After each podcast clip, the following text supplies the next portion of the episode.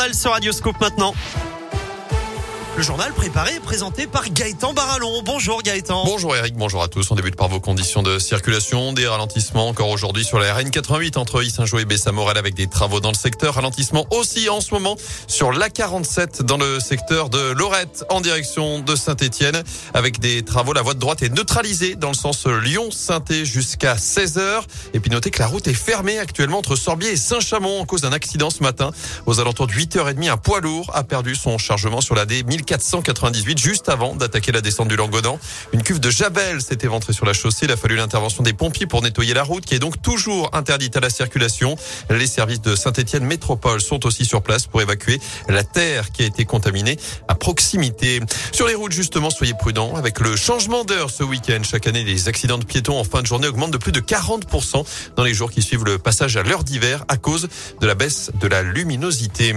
À retenir également cette nuit agitée dans le quartier de Bellevue à saint avec un départ de feu dans un appartement rue Gutenberg. Ça s'est passé vers minuit et demi dans un appartement situé au premier étage.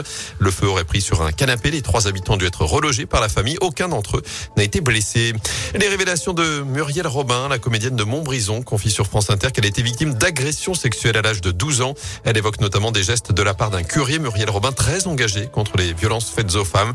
Elle avait notamment incarné Jacqueline Sauvage à l'écran.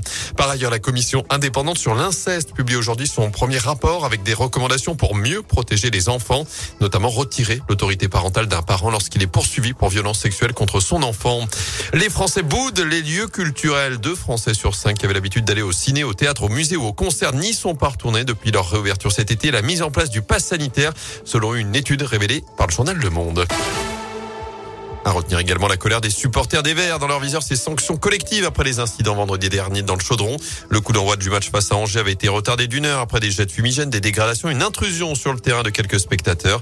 La commission de discipline a décidé d'infliger un huis clos total pour la réception du Clermont Foot le 7 novembre. Huis clos aussi pour le parquage visiteur ce samedi à Metz. Ce que ne comprend pas Jean Guérillo, le président de l'USS, l'Union des supporters stéphanois. Bah, inadmissible. Une nouvelle fois, on va sur une sanction collective alors qu'il y a tout un arsenal euh, administratif et judiciaire euh, pour sanctionner les fauteurs de troubles. On sanctionne potentiellement 42 000 euh, supporters de la Saint-Etienne pour euh, des faits qui ne concernent que quelques-uns. C'est inadmissible. On a une interdiction de déplacement en parcage pour le prochain match qui se jouera à Metz. Là aussi, c'est inadmissible. C'est des faits qui se produisent à domicile et on est interdit d'aller dans un parcage visiteur. Pour moi qui ai fait le service militaire, les sanctions collectives étaient interdites à l'armée. Donc ça me met hors de moi quand on fonctionne tout un stade pour des faits de quelques-uns. Notez qu'il y a de la Ligue 1 dès ce soir avec ce match à rejouer. Nice-Marseille affiche la troisième journée interrompue en août dernier après des incidents. Ce sera à 3 ce soir, 21h.